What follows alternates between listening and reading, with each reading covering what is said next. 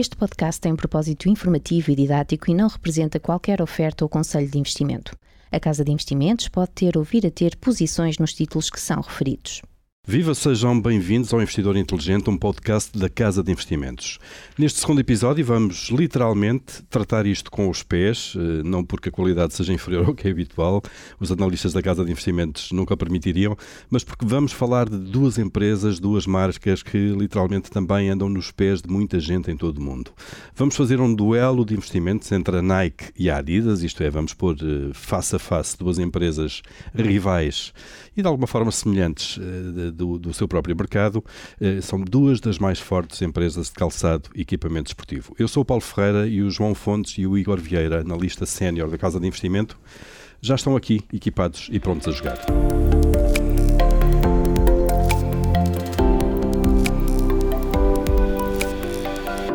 João Igor, uh, olá, bem-vindos. Olá, Paulo. Vamos então começar eh, pelas origens, vamos uh, perceber como é que nasceram a Adidas uh, e a Nike.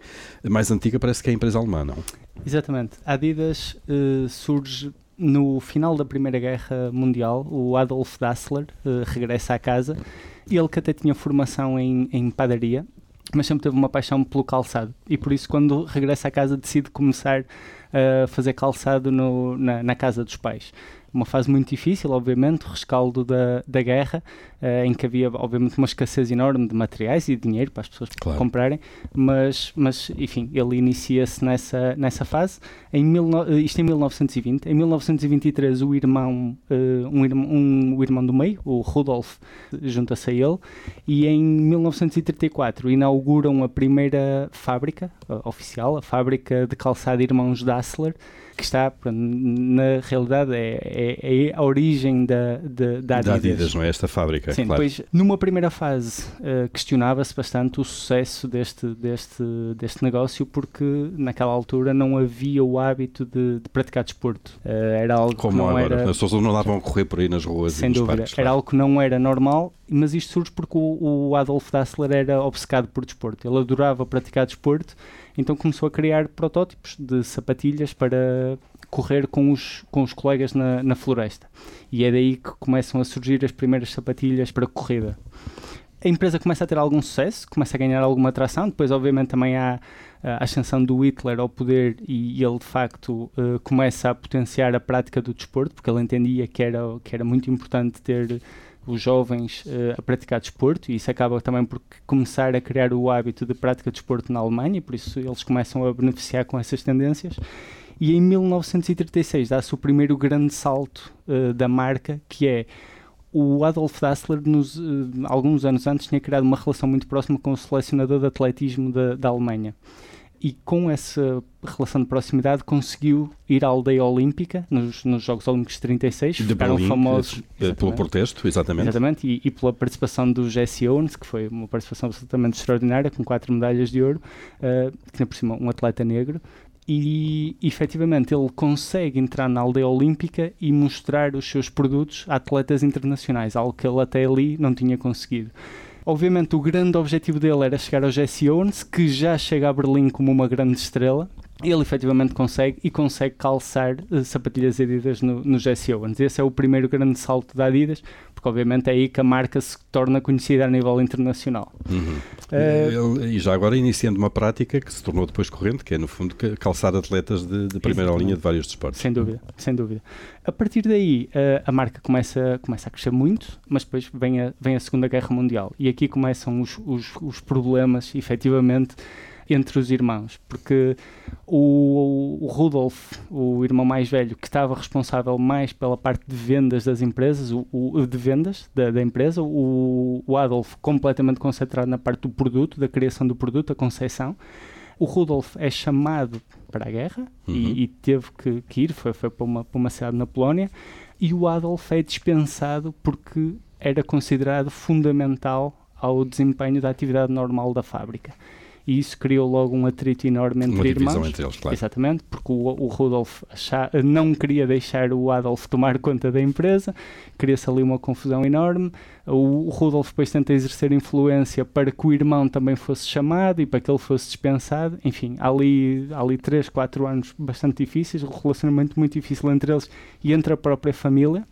Uh, com o fim da guerra, o Rudolf regressa, regressa à, à- à cidade, que, que tem um nome, um nome difícil de pronunciar, eu vou arriscar Aí vamos lá, vamos lá, Eh, Igor. que é er, uh. Eu, não, eu não vou tentar. Eu vou só, é assim, o ideal será dizer só Erzo a partir de agora, que é o nome porque, porque é- exatamente, exatamente, é o nome porque a cidade é conhecida.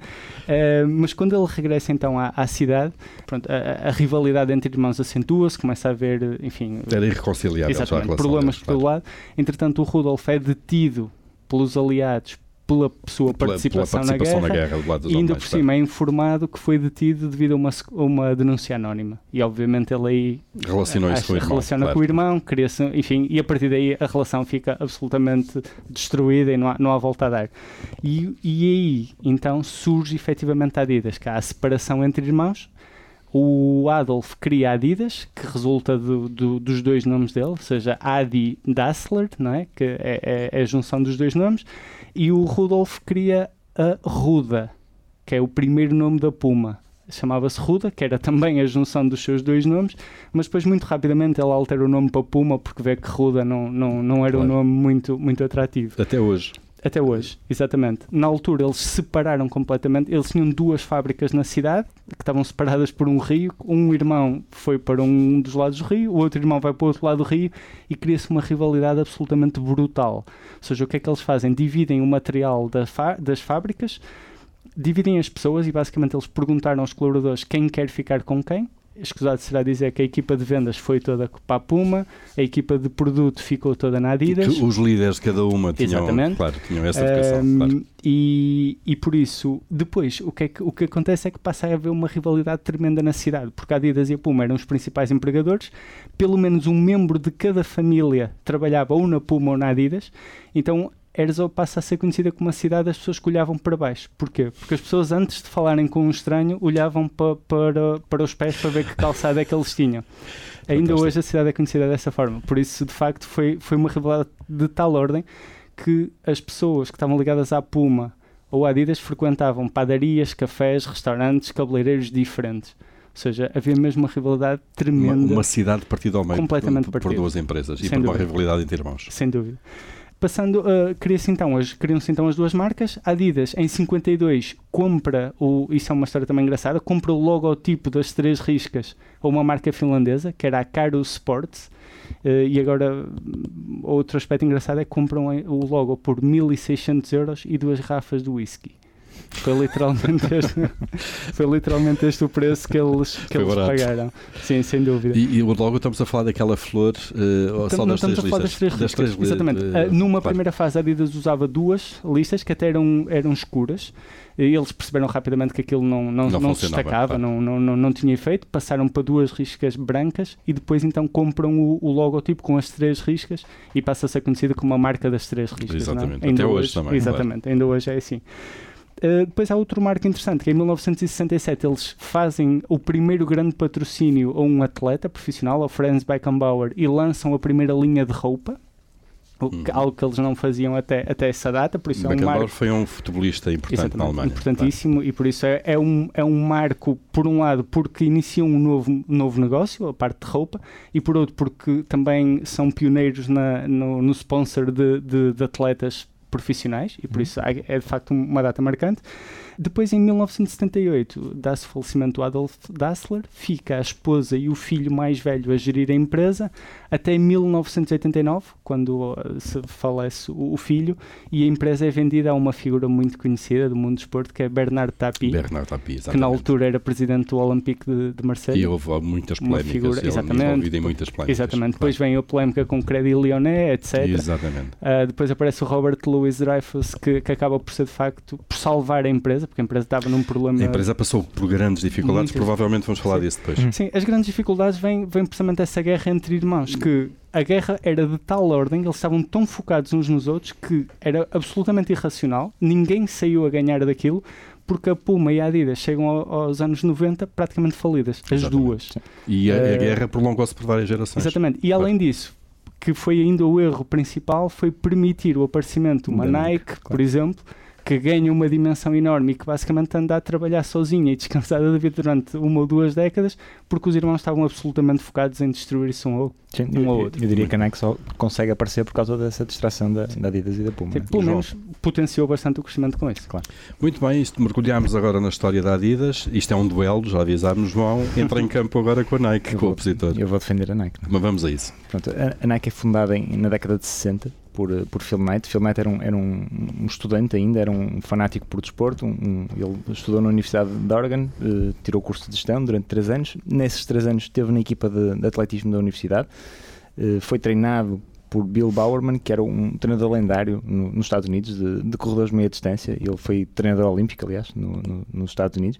E no seu livro autobiográfico, o Shoe Dog, que já agora recomendo e que vamos adicionar um link nas notas do. Exato, do estas pod, notas que nós vamos referindo ao longo do podcast, Sim, depois, vamos, quem quiser consulta na, nas notas, claro. Sim, mas o, o Phil Knight refere que ele, portanto, ele, ele fez o curso de, de, gestão, posteriormente fez um, um mestrado em, em gestão de empresas na Universidade de Stanford e numa cadeira foi-lhe pedido um, um trabalho uh, com tema livre, quase de uma ideia de negócio. A ideia de negócio que ele teve foi se não era possível replicar o modelo das câmaras fotográficas que, que na prática eh, destronaram o setor alemão, que, que era dominado, que o setor global era dominado pelas empresas alemãs de, de, de fotografia, de câmaras fotográficas, eh, as câmaras japonesas apareceram e, e, destruíram porque conseguiam ter custos laborais muito mais baratos e a ideia era tentar replicar esse modelo no calçado esportivo. Se não era possível destronar a Adidas e a Puma, que eram as ao deslocar a produção, claro. que eram, eram, dominavam totalmente, claro. se não era possível deslocar a produção para países com mão de obra mais barata, como era o Japão, que, que vinha da, da, Segunda Guerra Mundial, destruída e portanto com, com custos laborais muito baratos, se não era possível fazer isso. Portanto, ele ficou com esta ideia, isto foi a semente para o, para o, para o negócio ele, depois de terminar este mestrado, decidiu fazer uma, uma volta ao mundo, um, uma viagem na volta ao mundo, e o último país que foi foi, foi ao Japão. Quando ele chegou ao Japão, uh, teve a ideia de ligar para, para a Onitsuka, ou melhor, já, já tinha a ideia de, de, de, ligar para uma empresa de calçado esportivo, ligou para a Onitsuka, que hoje é a ASICS, eh, uma empresa bastante conhecida. Também de, de material desportivo. De material desportivo, calçado desportivo, e conseguiu marcar uma reunião com, com, com a empresa, ficou super surpreendido com a qualidade do, do calçado, ao nível de uma Adidas ou, ou, ou de uma Puma, e, portanto, ofereceu à empresa ser o representante da, da marca nos Estados Unidos, na costa oeste dos Estados Unidos, local onde ele, onde ele vivia. Conseguiu essa, essa, esse contrato de representação, um, um ano ou dois, e fez um, uma encomenda de algumas amostras. Uh, na altura gastou 50 dólares em amostras que só chegaram dois anos depois. Mas quando chegaram, o, a primeira coisa que ele fez foi enviar dois pares de sapatilhas para o tal treinador, o Bill Bowerman, que, que de imediato viu a qualidade das sapatilhas e, e lhe propôs uma, uma parceria. Portanto, 50-50.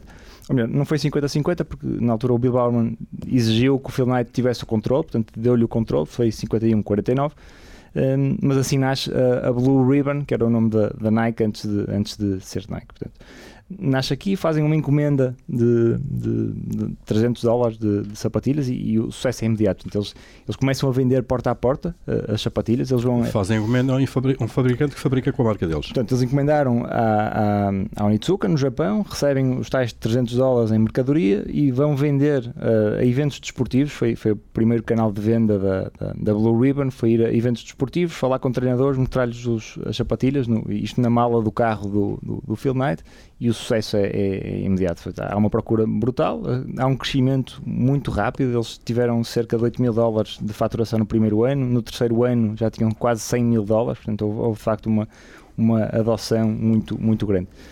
Aqui faz também, começa-se a fazer notar o, a influência do Bill Bowerman. O, o Bill Bowerman é uma espécie de, de cientista louco que ia desconstruindo as sapatilhas e testando novos materiais, novos designs para, para melhorar a performance dos atletas, portanto, melhorar o amortecimento, melhorar o acolchoamento, a velocidade, enfim, claro. a aderência da, da sola, portanto, e, e fazia-se pedido à Onitsuka, eles depois enviavam umas, umas sapatilhas com, com um novo modelo. Portanto, aí começa-se a fazer sentir essa, essa influência do, do, do Bill Bowerman. Eles começam também a, a, usar representantes comerciais, que eram essencialmente ex-atletas que o Phil Knight conhecia ou que o Bill Bowerman, o treinador, também conhecia, e é assim que começam a expandir uh, as receitas. E na década de 70 dá-se um, um, um volte-face uh, que, é, que, é o, que marca de facto a, a história da, da, empresa. Portanto, em, em 70 eles renovam um contrato de, de representação com a Onitsuka, em 71 a Onitsuka, ao ver o sucesso da Blue Ribbon, quer também absorvê-los e, portanto, propõe, uh, ameaça que vai terminar o contrato de representação, em alternativa propõe comprar a empresa. Portanto, o Phil Knight rejeita de imediato a ideia e uh, decide construir uma marca própria que é a Nike. Pronto, eles em 71 lançam as sapatilhas Nike, arranjam uma fábrica no Japão que lhes faz uh, as sapatilhas e, e, e, criam a marca. Aqui há, há, uma história interessante que ele, o Phil Knight tinha que financiar a operação da, da Nike. Então, eles cresciam muito rápido, encomendavam as sapatilhas, pagavam antecipadamente, não recebiam dinheiro logo, portanto havia necessidades de cash, ali, claro, claro. de tesouraria que eram, que eram relevantes. O, o Phil Knight, para isso, foi trabalhando como contabilista, dava aulas também na Universidade de Oregon e numa, ele, ele conta isto, que numa, penso que foi no último dia em que ele estava a, a dar aulas, que eu tinha decidido abandonar a universidade, mas encontrou uma estudante de design e propôs-lhe, uh, ouviu-a queixar-se que, que, não tinha dinheiro para as propinas e precisava arranjar um trabalho. Portanto, propôs-lhe desenhar o logotipo da, da, da, empresa de calçado que ele tinha, da Nike. Ela desenhou, e isto foi no espaço de uma semana, e, e o Phil conta que pagou 35 dólares pelo logotipo, que é um logotipo dos mais famosos que, que existe, mais reconhecíveis do mundo. milhões hoje em dia, não é? Claro. Na verdade, depois do Filmite, quando foi a oferta pública de venda, deu umas ações à, à designer uh, pelo, pelo, serviço, pelo, claro. pelo logotipo, uh, e ela nunca vendeu as ações e que hoje valem mais do que um milhão de dólares. De, Acabou por ser bem Foi um bom negócio também claro. para ela, mas claro. não, não, foi o acordado com, com, com ela.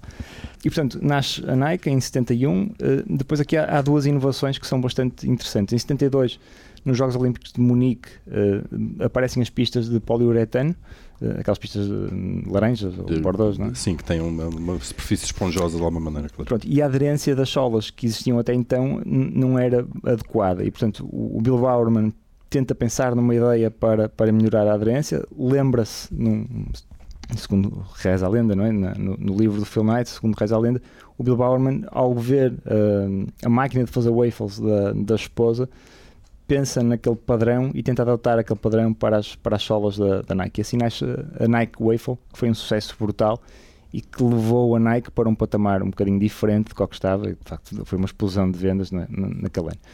Depois, em 76, já agora, em 76, houve também, em 77, eles são abordados por por dois inventores uh, com uma ideia um, exótica de, de, adicionar bolhas de ar na, na sola das sapatilhas. Na altura, o Phil Knight conta que, que estava prestes a, a, recusar, porque parecia ser um, uma ideia difícil de execução, de que, que aquilo não ia funcionar. Um, mas o que de facto o que ele diz que fez-lhe o clique para, para aceitar a, a ideia foi eles dizendo que tinham levado a ideia à Adidas e a Adidas tinha recusado. E portanto a Nike queria ser o, o, o player ousado, não é? Queria, queria tentar inovar, desromper o mercado e ao ouvir aquilo decidiu arriscar e, e assim se nascem. Eles, se eles não quiserem, nós queremos. Claro, é isso. Claro. E, e, assim nasce as Nike Air, que foram um sucesso brutal, principalmente no, no basquetebol, como sabemos na década de 80, aquilo foi um, um, uma loucura em termos de, de, de, procura. E continuam a ser, não é? E continuam a ser, é, sim. Em, em, Aliás, há um filme agora aí nos cinemas já. Sim, o, o Air. Conta a história. Por acaso ainda não vi, mas, mas sim, fala, fala certamente sobre isso. Depois, no, início da década de 80, eles tentam resolver de uma vez por toda a, a questão financeira, fazem, colocam a empresa em, em, em bolsa, portanto, fazem, avaliam em 1,1 mil milhões de, de dólares e, e, a partir daqui, de facto, resolvem completamente. O controle continua a ser tido pelo Phil Knight, eles criam uma, uma, uma classe dual de, de, ações, já agora para, para explicar, portanto, há uma classe A que vai para o mercado, há uma classe B que é controlada pelo Phil Knight, não tem, tem mais, dire tem direitos tem de mais voto. direitos de voto, tem a maioria dos direitos de voto, mas não tem os direitos económicos certo. que a classe Portanto, A. Dividendos para, para, claro. Os dividendos são recebidos pela são classe A e, e pela classe B também, mas, mas ele consegue controlar na mesma empresa. Isto não era muito comum na altura no mercado, hoje já se vê em algumas empresas tecnológicas, mas, mas foi assim que ele conseguiu manter o controle sobre o, sobre o negócio. Na altura, a Nike tinha cerca de 50% já do mercado, portanto já dominava o mercado no, nos Estados Unidos. Nos Estados Unidos, mercado Nos Estados Unidos, claro. sim. Depois há aqui uma rivalidade também que é muito geográfica, de alguma maneira, sim, não é? Sim, é sim. a empresa americana versus a empresa alemã barra europeia, claro. Correto. Eh, e a partir daqui, eh, enfim, a história é menos conturbada, não há tantos momentos de, de, de crise ou, de, ou de vida ou de morte há aqui alguns eventos que eu se calhar acho que era bom destacar. Um é a parceria com o mítico número 23 do Chicago Bulls, Michael Jordan. Um, é essa história que é contada no filme. Que é, o filme é, é, é, sobre essa parceria, portanto eles em 84 fazem um contrato de, de sponsorship, de representação do, do, desportista, criam umas sapatilhas próprias, as, as, um, as Air Jordan, e, e, já agora a história é curiosa, porque eles, na altura a NBA exigia que as sapatilhas fossem ou brancas ou pretas, ou branco e preto, mas não podiam Havia ser outra regras cor. muito restritas, exatamente. E a sapatilha que eles criaram para o Michael Jordan era branca, vermelha e preta. Pronto, isto ele usou no primeiro jogo, no jogo a seguir a NBA baniu, proibiu de, de usar essa sapatilha e a Nike teve uma, uma estratégia de comunicação brilhante, fizeram outdoors em todos os Estados Unidos que tinha só uma fotografia da sapatilha e um, um, uma frase a dizer banido pela, pela NBA. Pronto, a partir daqui o, a explosão de procura foi brutal e, e, de facto isto foi super benéfico para, para a Nike penso que alguns jogos depois, a, depois a, NBA mudou o regulamento, mas a publicidade já, já estava, já estava, já estava feita. Claro. Sim, foi, o foi, proibido estava criado. Foi um sucesso brutal. E já agora, em 95, passaram a Adidas em receitas, foi só em 95, portanto, até lá eh, estavam a tentar acompanhá-los e compraram a Converse em 2013, a empresa que detém as All Stars. Uh, compraram em 2013 e compraram a Umbro, que é uma empresa também europeia, em 2007, mas depois acabaram por vendê-la porque a integração não, não correu bem. O Phil Knight esteve como CEO até 2004, que na altura entregou as rédeas a um, um, outro CEO, o Mark Parker entrou em 2006, levou a empresa até 2020 e hoje temos um, um novo CEO que, que, já entrou em 2020, o John Danahoe, que é um CEO que, que, que, é o grande responsável pela, pela uma vertente mais tecnológica e mais digital em termos de, de estratégia da Nike. De, de, de comercial, talvez. Sim, Sim. claro. Muito Eu bem. acrescentava só uma nota muito Posso rápida que, que, me passou relativamente à Adidas, que também é interessante, até porque tem um filme também, que é outro marco, da, além da questão dos SEOs, há um marco depois também em 1954, que é no Mundial de Futebol, que se realiza na Suíça, que é o chamado Milagre de Berna. Isto porquê?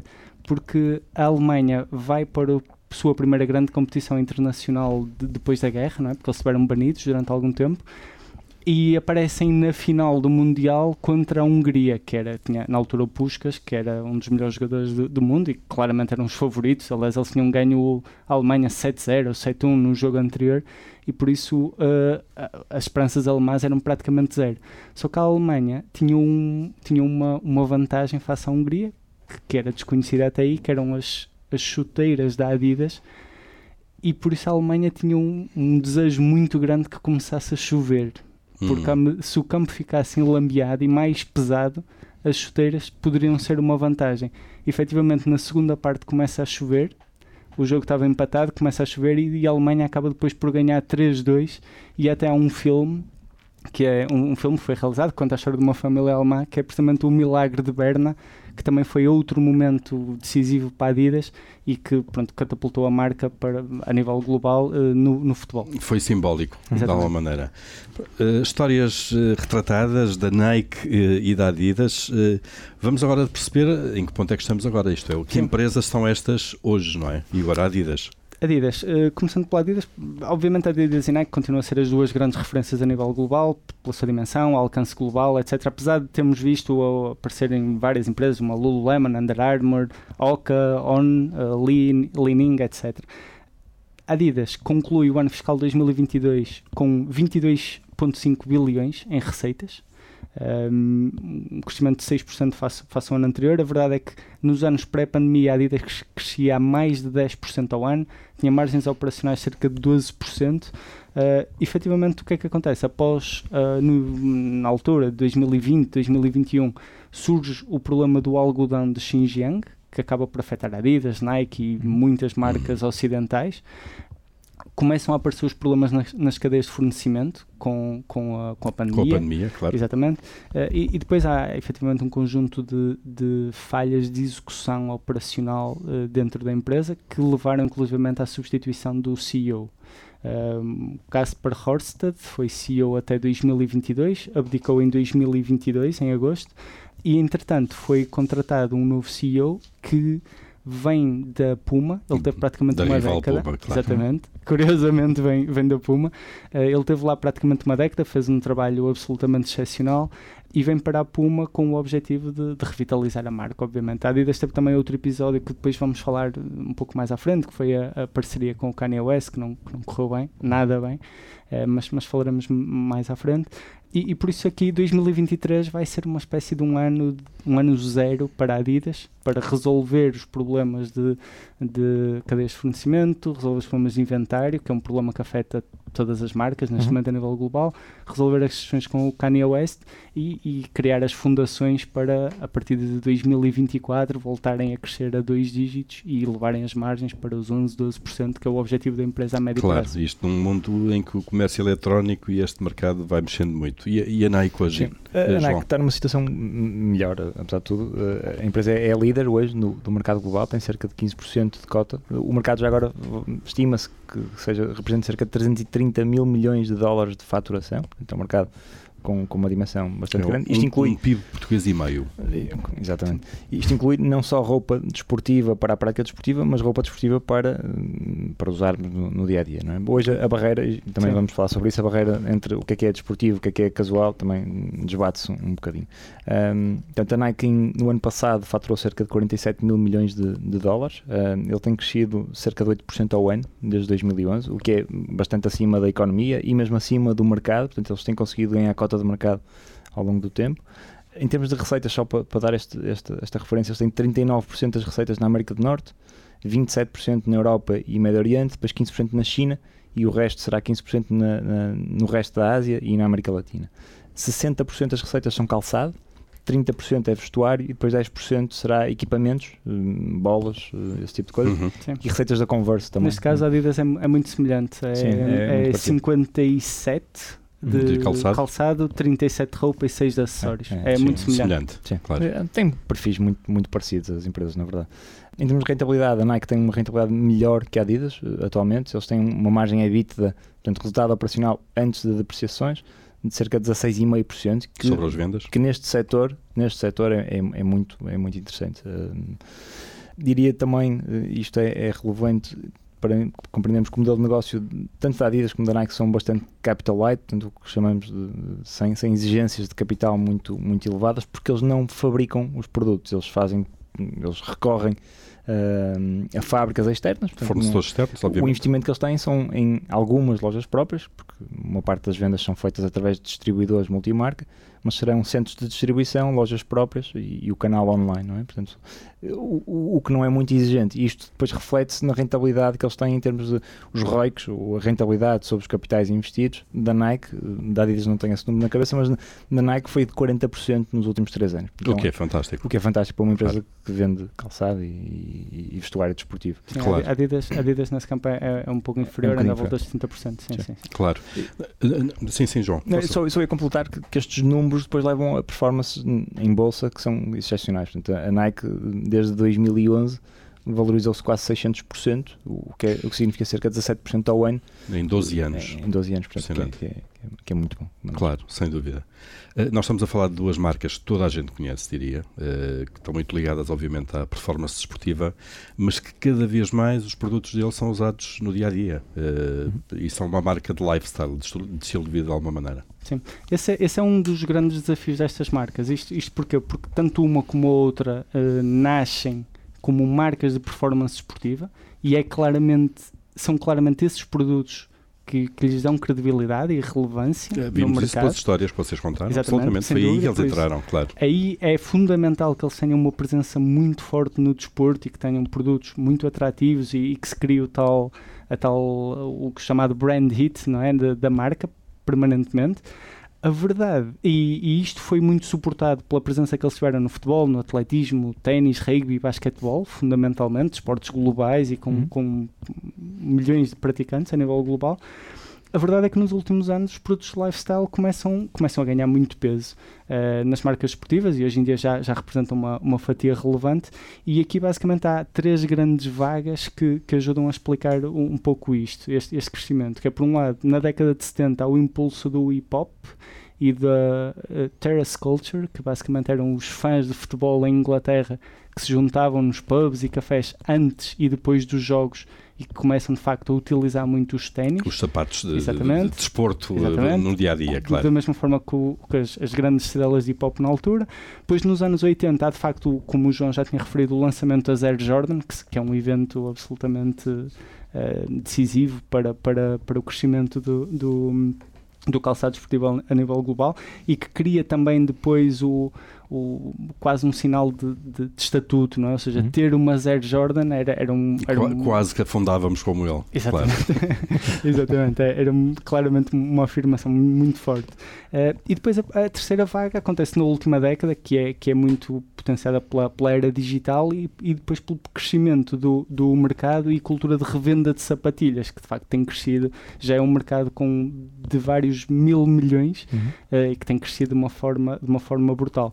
Há uma coisa curiosa que, que, que, também gostaria de apontar, que é o CEO da Adidas, na última conferência de apresentação de resultados, falavam-lhe, eh, pediam-lhe a segregação dos resultados por performance e lifestyle. E ele dizia, eu não tenho o um número de cabeça, mas na realidade esse número é irrelevante. Porquê? Porque hoje em dia, quando andamos na rua e quando, quando vemos, quando nos cruzamos com as pessoas, vemos muitas pessoas utilizarem sapatilhas de performance no dia a dia. Claro.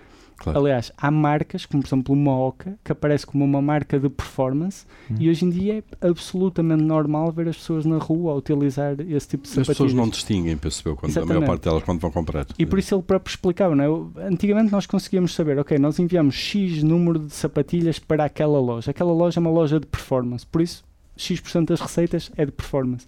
Hoje em dia já não é assim. A loja de performance vende performance, vende lifestyle, a loja de lifestyle vende a mesma coisa. Misturou-se tudo. Exatamente, ou seja, e, acaba e, por haver agora, aqui uma. Deve haver modelos que nascem como performance e acabam em lifestyle. Acabam no lifestyle, é? sem dúvida, sem dúvida. Estou-me a lembrar do Stan NMD, Smith, por exemplo. O Stan Smith, não sei, por exemplo, nasceram Smith, para o ténis, claramente, não é? Exatamente, eram sapatilhas de ténis, exatamente. Uh, e, e por isso, hoje em dia, é, é, muito difícil distinguir estas duas coisas. Agora, continua a ser de facto muito importante para as empresas para estas empresas, e aliás a Adidas já teve, já teve problemas no passado e teve que, que os resolver, a base destas empresas é claramente a performance. E se a performance não funcionar bem, se não tiver produtos atrativos, um pipeline interessante, a parte lifestyle não resolve Acabou. problema nenhum. Tornam-se num, numa marca de calçado e não de, não de uma marca desportiva. Sim, há aqui um dado, só antes de saltarmos de, de, de, tema, eu na semana passada por acaso encontrei aqui uns dados de uma, uma sondagem da, da Randstad que eu acho que também ilustra bem a vontade que as pessoas têm de, usar roupa de desportiva. Consultora de recursos humanos.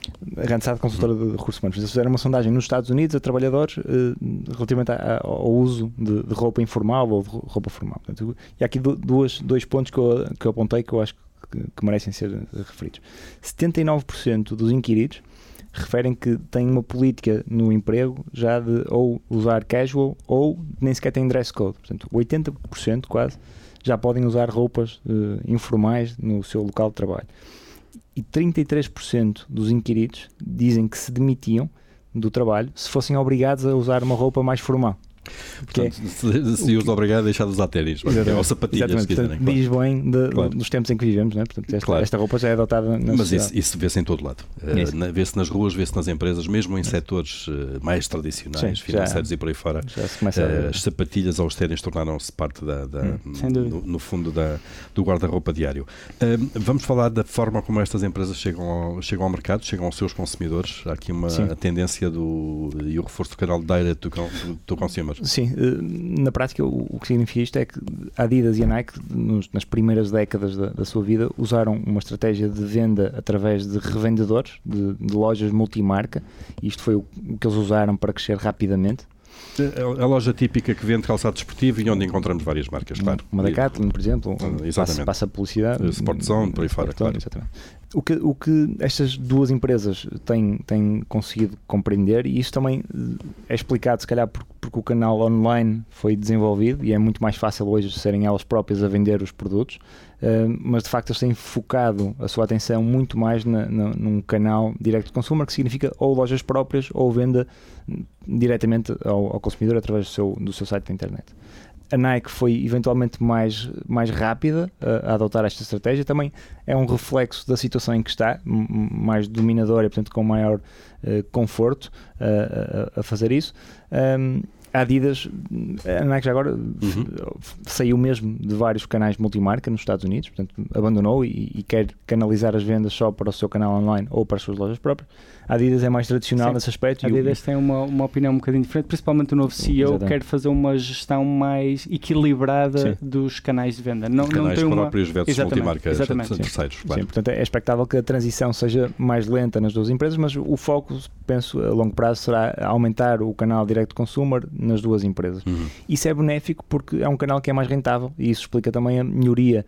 A Nike melhorou cerca de dois pontos na, naquela margem EBITDA, dois pontos na última década e muito por culpa do direct consumer. Portanto, o direct consumer representava em 2010 só 16% das receitas, hoje já é quase 40%. E essa diferença eh, leva-os a apropriar-se de mais margem. Claro, Sim, claro. isso, mas claro. margem. E na Adidas também é cerca de 34%, 34%. das receitas no, no, último ano. Portanto, há, há, também esta tendência de aumento nas duas empresas, é um ritmo diferente, mas, claro. mas é, um, é um canal claramente que é o foco eh, estratégico em termos de, de, de comercialização do, do produto.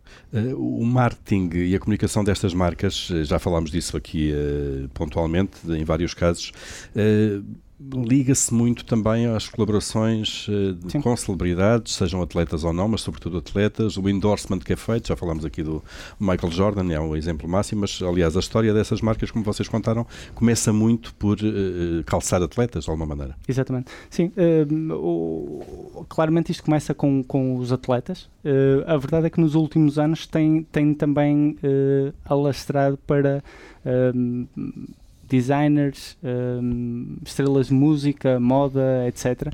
Eh, pessoas que de alguma forma representam uma forma de estar na vida em vários níveis. Claro, exatamente. Claro. Eh, pessoas que são, são, são referência e, e por isso eles têm feito parcerias que, que podem ir desde pagar, assinar contratos para, para cantores ou, ou, ou estilistas ou coisas já utilizarem uh, peças de, de, roupa ou calçado em, em eventos, em eventos uh, conhecidos, ou então fazerem mesmo parcerias para desenvolver coleções uh, com o nome dessas, dessas uhum. figuras. Uhum. E aqui estamos a falar, por exemplo, numa Nike com o Drake, o Kendrick Lamar, Travis Scott, Adidas fez com a Beyoncé, com o Pharrell Williams, Jen Ortega, o, Jerry Lorenzo, etc. Ou seja, há aqui de facto uh, nos últimos anos uma tendência de se associarem uh, a, a, celebridades, não apenas na área do desporto, mas também de outras áreas.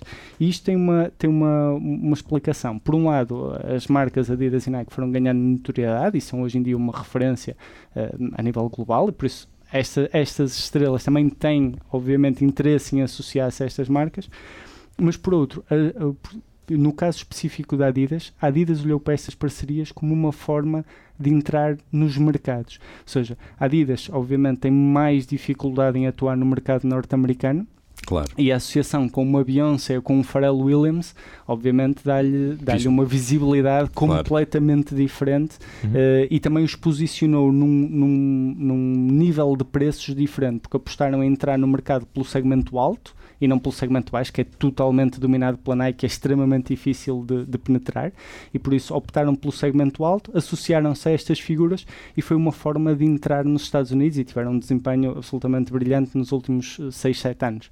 Uh, obviamente estas, estas colaborações também têm riscos.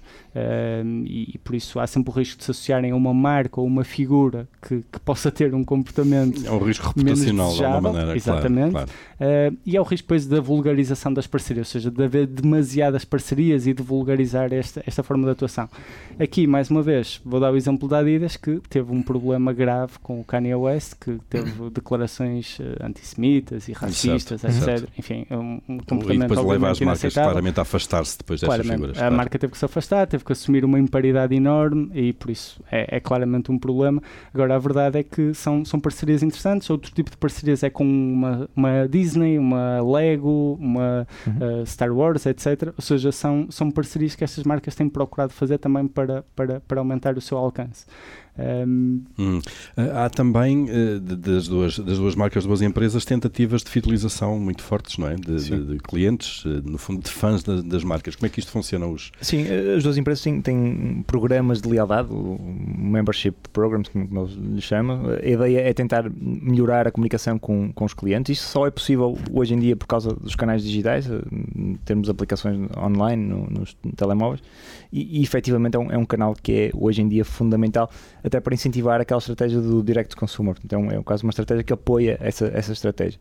Hoje, uh, estes dados não são sempre comunicados, mas a Adidas terá no seu Adi Club cerca de 300 milhões de, de membros que registados, é grande, que já é claro. muito, muito grande.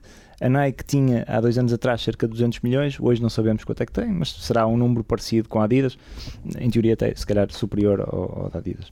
Um, portanto, este é claramente um, um, ponto muito interessante. A Adidas refere até o valor que os isto é, os membros, uhum. uh, ao fazerem compras, fazem compras num valor superior. Fazem não só mais vezes compras, em Adidas, mas quando compram, compram também compram mais. empresas, mais, sim, claro, produtos com, com maior valor e, portanto, isso claramente adiciona valor para, para as duas empresas. Claro. Um, uh, há pouco já, já, falaram aí dos mercados geográficos das duas marcas, uh, como é que isso se reparte.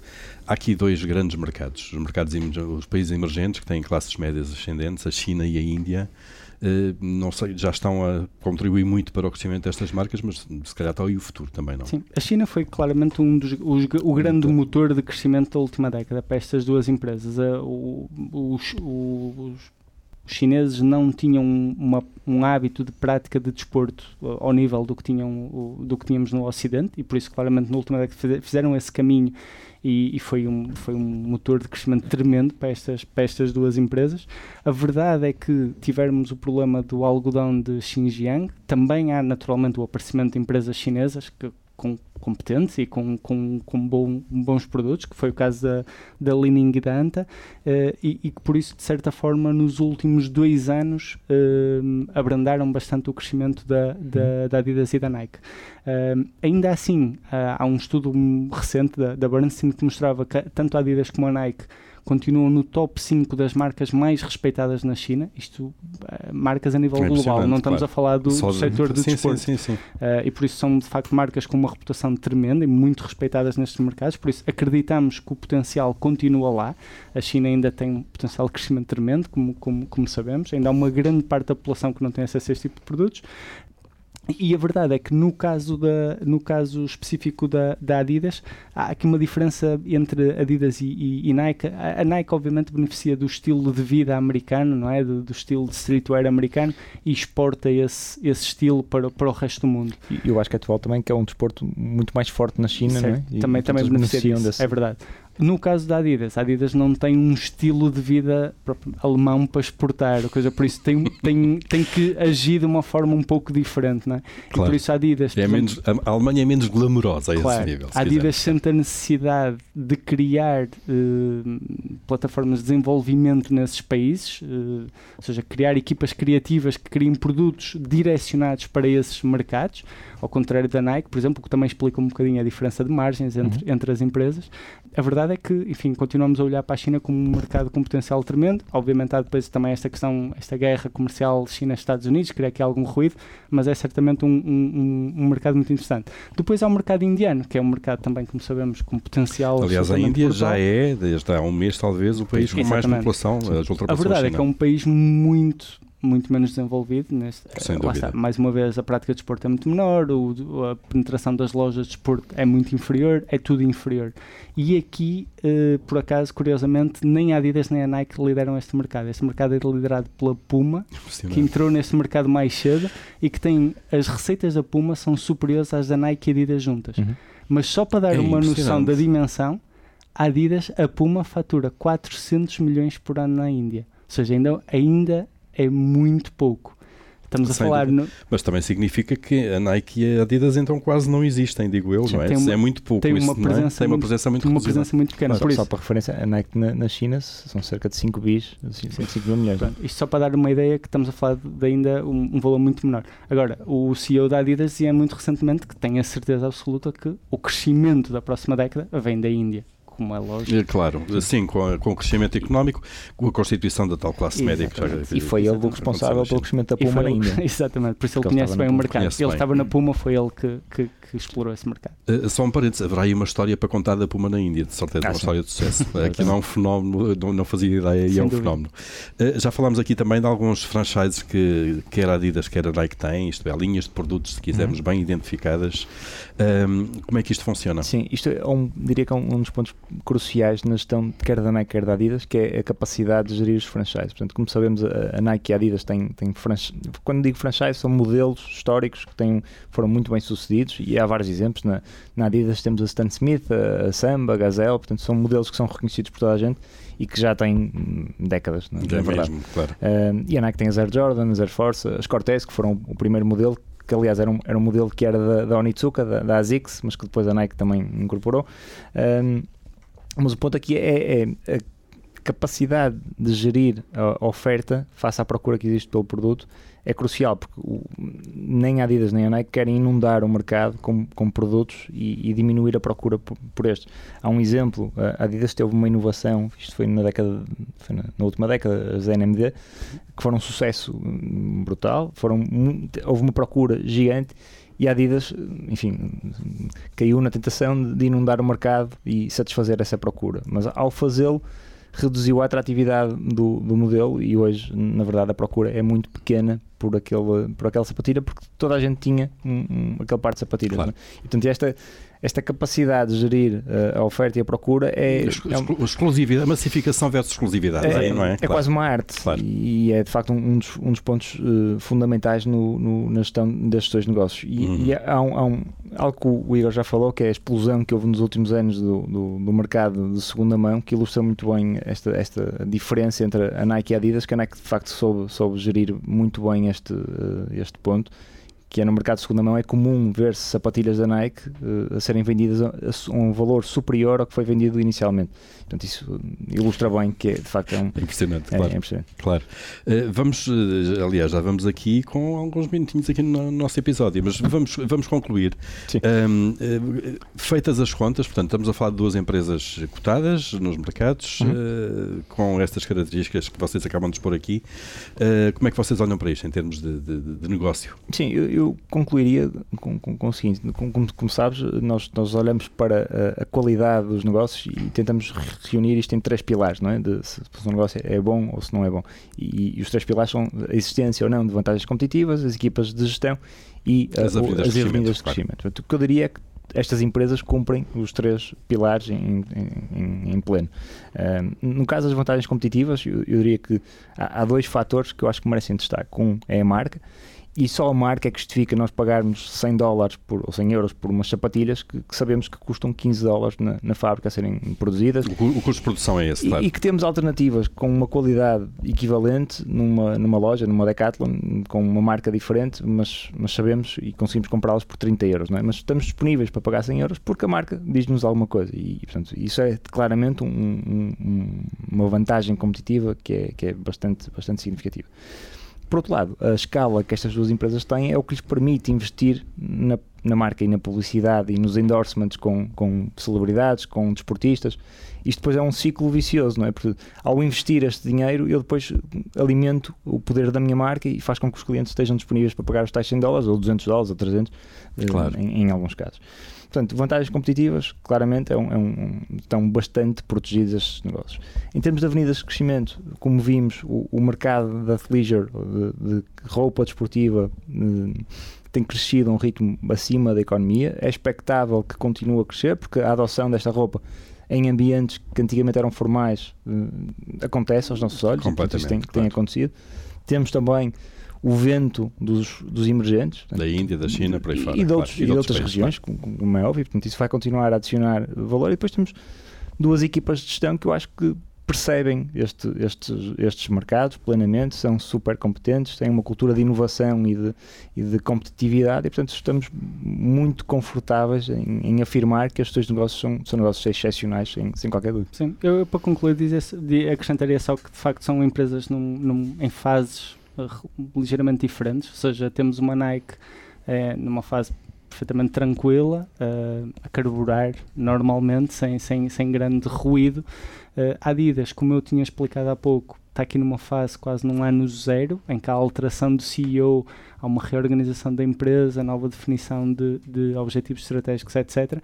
E por isso, uh, isso também explica um bocadinho o facto de estarem a transacionar uh, a níveis diferentes. Obviamente, há aqui uhum. na Adidas o facto dela ter aqui algum um risco de execução um pouco superior, porque de facto um está nesta, exatamente, claro. por facto está nesta fase de transição, neste ano de transição, apesar dos, dos, dos últimos resultados serem mostrado que uhum. está a desempenhar até melhor do que se, do que se antecipava, nomeadamente na China.